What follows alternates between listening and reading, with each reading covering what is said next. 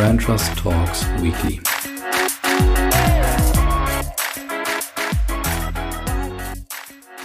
So, liebe Hörer, herzlich willkommen zurück zur zweiten Folge Brand Trust Talks Weekly, dem inspirierendsten Wochenrückblick aus Markenperspektive.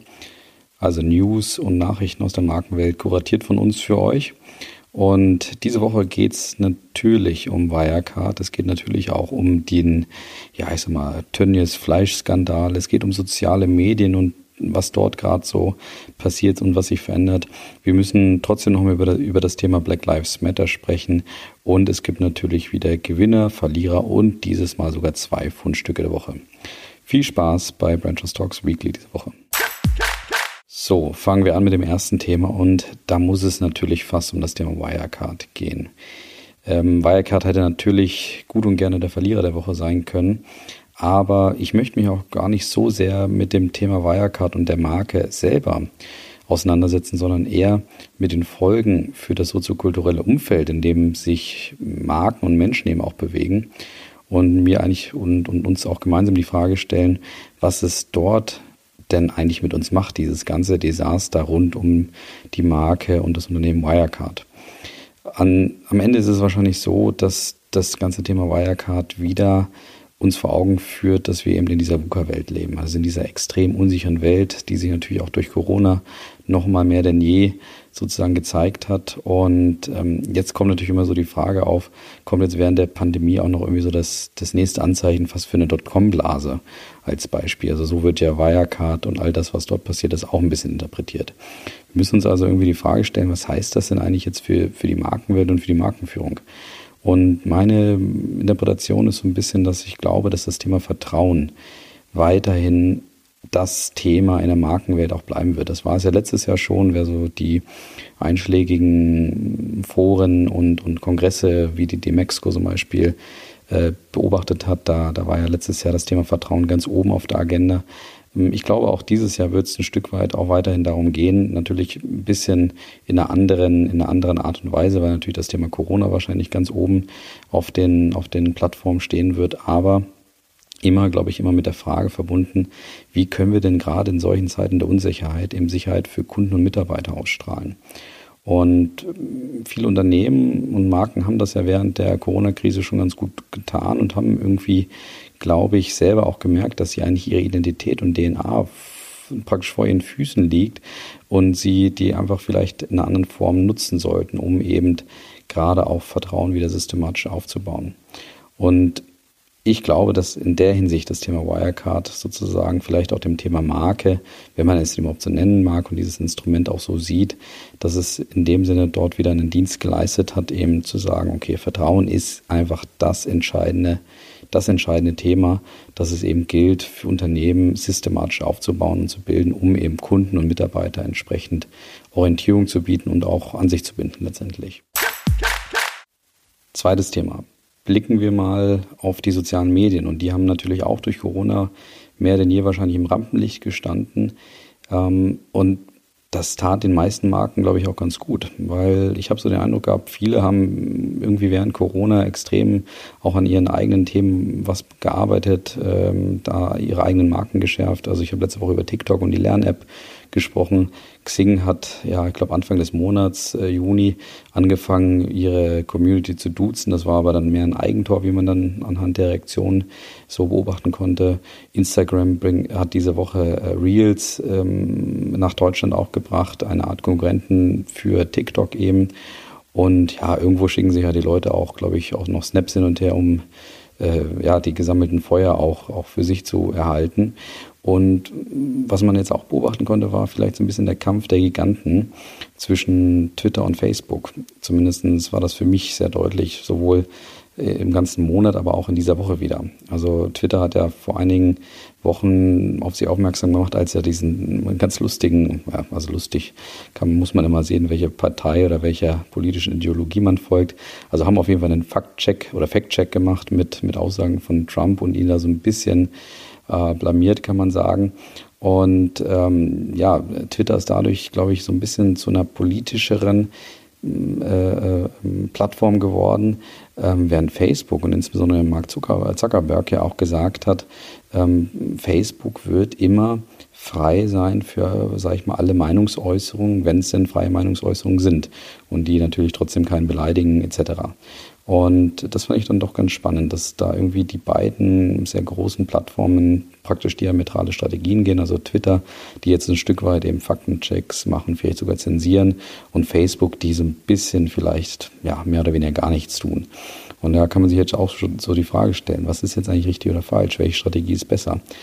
Ich fürchte, ich kann da nicht so richtig Partei ergreifen, weil ich glaube, am Ende ist erstmal gut für die Markenwelt auch generell, dass beide Marken überhaupt etwas tun. Das heißt, dass sie sich schärfen mit Hilfe ihrer Leistungen, indem sie ihre Haltung besser zum Ausdruck bringen und ja, auch letztendlich auch wirklich Versprechen abgeben und die ebenfalls halten.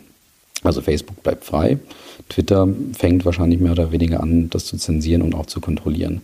Ich glaube ehrlich gesagt, wenn es um das Thema Qualität langfristig geht, wird sich Twitter wahrscheinlich einen Gefallen tun mit der Entscheidung, weil ich glaube auch, dass wir uns schon auch im, im, im, im Web so ein bisschen nach Kontrolle und Autorität auch sehnen und vielleicht auch es ganz gerne haben, wenn jemand interveniert. Und ich glaube, Twitter hat da schon einen ganz smarten Move gemacht, indem sie ähm, sich da jetzt als, als Plattform ein Stück weit anders positionieren als zum Beispiel Facebook.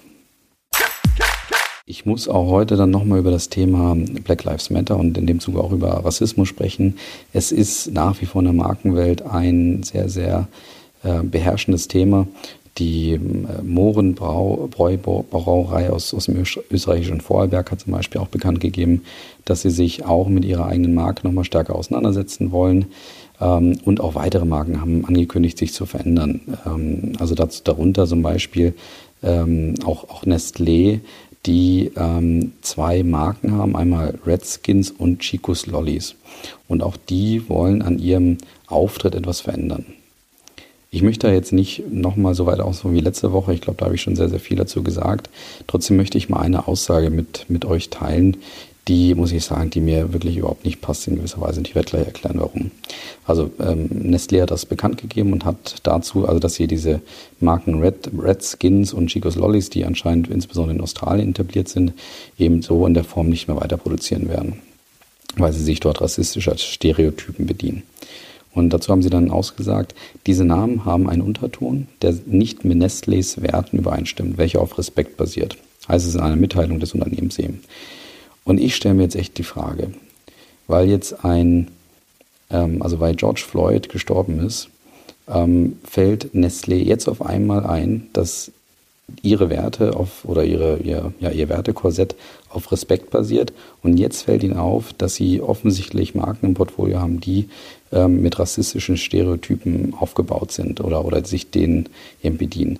Also da frage ich mich schon, ähm, was, was da los ist. Und, und was mich da wirklich immer wieder ärgert und zu Weißglut treibt, ist einfach, dass Konzernen immer erst dann einfällt, dass sie anscheinend irgendwo, irgendwo ein Wertekorsett anscheinend an irgendeiner Wand hängen haben und ihnen das immer erst dann einfällt, wenn irgendein externer Faktor sich verändert und sie unter Druck geraten. Ich frage mich dann, warum haben sie dann ein Werteset, wenn sie das immer erst danach rausholen und es ihnen vorher mehr oder weniger egal ist, bis alles mehr oder weniger okay ist.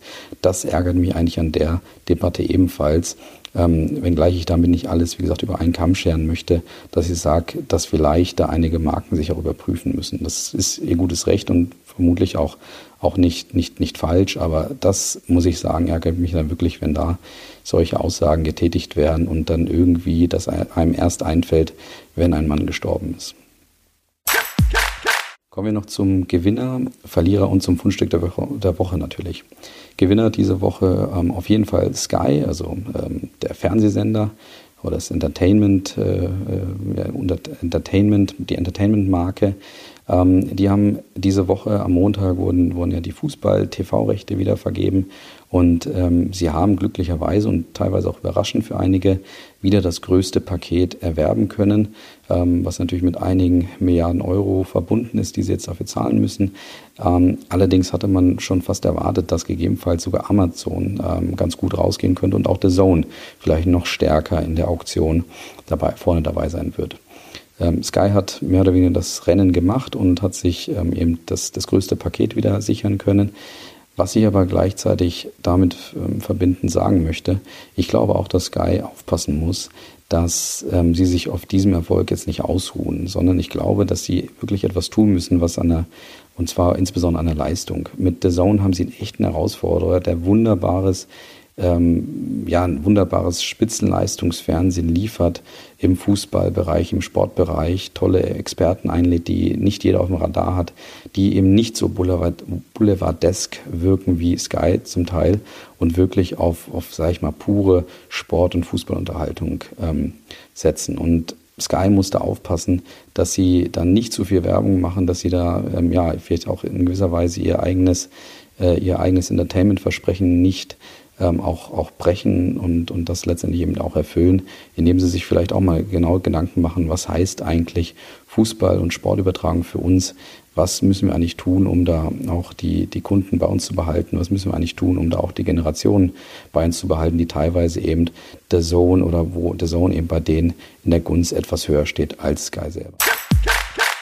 Verlierer diese Woche ist ähm, wahrscheinlich nicht überraschend Clemens Tönnies, der, der Fleischmagnat. Ich glaube, über den wurde diese Woche schon alles gesagt und geschrieben. Nach dem Rassismusskandal im letzten Jahr kommt er jetzt eben irgendwie nicht aus den Schlagzeilen raus, hat jetzt eben natürlich das Thema in seinen ähm, Fleischereien und in seinen Werken naja, also Glück für ihn vielleicht und für seine Marken ähm, ist, dass, glaube ich, niemand so genau weiß, welche Produkte eben und welche Marken zu seinen Konzernen gehören, weil ich glaube, er nicht über eine einzige Marke verfügt, sondern maximal Markierungen verkauft, weil ähm, das Fleisch eben einfach aufgrund des Preises gekauft wird und ich glaube weniger aufgrund von Markenpräferenzen. Kommen wir noch schnell zum Fundstück der Woche. Das sind diese Woche zwei Artikel. Einerseits ein Artikel von, von dem ja, Autor und unter anderem auch Comedian Mickey Beisenherz, äh, der eben genau das Thema Tönnies wunderbar auf den Punkt bringt. Ähm, toll, das sehr, sehr schön mit unheimlich vielen tollen Worten auch beschreibt. Also der Artikel macht wirklich Spaß und ähm, zeigt uns gleichzeitig auch, ähm, wie, ja, welche, welche äh, unterschiedlichen Perspektiven wir bei dieser Diskussion vielleicht auch mal einnehmen müssen, nämlich auch, um uns nämlich auch die Frage zu stellen, wie kann es eigentlich so weit kommen, dass ein Clemens Tönnies ähm, solche, ja, solche Zustände in seinen Werken und Fleischereien hat. In dem Sinne kann ich den Artikel nur empfehlen, wer mal richtig gute, hochwertige intellektuelle ähm, Unterhaltung haben möchte in Textform. Zweite Fundstück der Woche kommt diese Woche von meinem Kollegen Matthias Saalfrank, ähm, eben eingesendet, ähm, ein Artikel, wo der Mars-Konzern und ähm, der Vice President für das Thema Public Affairs dort eben beschreibt, wie Mars versucht, das Thema Purpose in all ihre Marken zu integrieren und dort auch nochmal ein bisschen erklärt, warum man sich mit dem Thema Uncle Benz eben da auseinandersetzt, aber auch erklärt, dass auf jeden Fall viel wichtiger ist, etwas zu tun, als nur Werbung zu, ver zu verändern und Werbung zu machen letztendlich. Also nur zu reden hilft nichts, sondern man muss wirklich etwas tun und den Artikel kann ich definitiv auch empfehlen. Ähm, beide Artikel von Miki Beisenherz als auch den, von, äh, den ich von Matthias bekommen habe, findet ihr in den Show Notes. In dem Sinne viel Spaß ähm, beim Lesen und ich wünsche euch ein schönes Wochenende und eine schöne Woche. Bis nächsten Freitag. Ciao.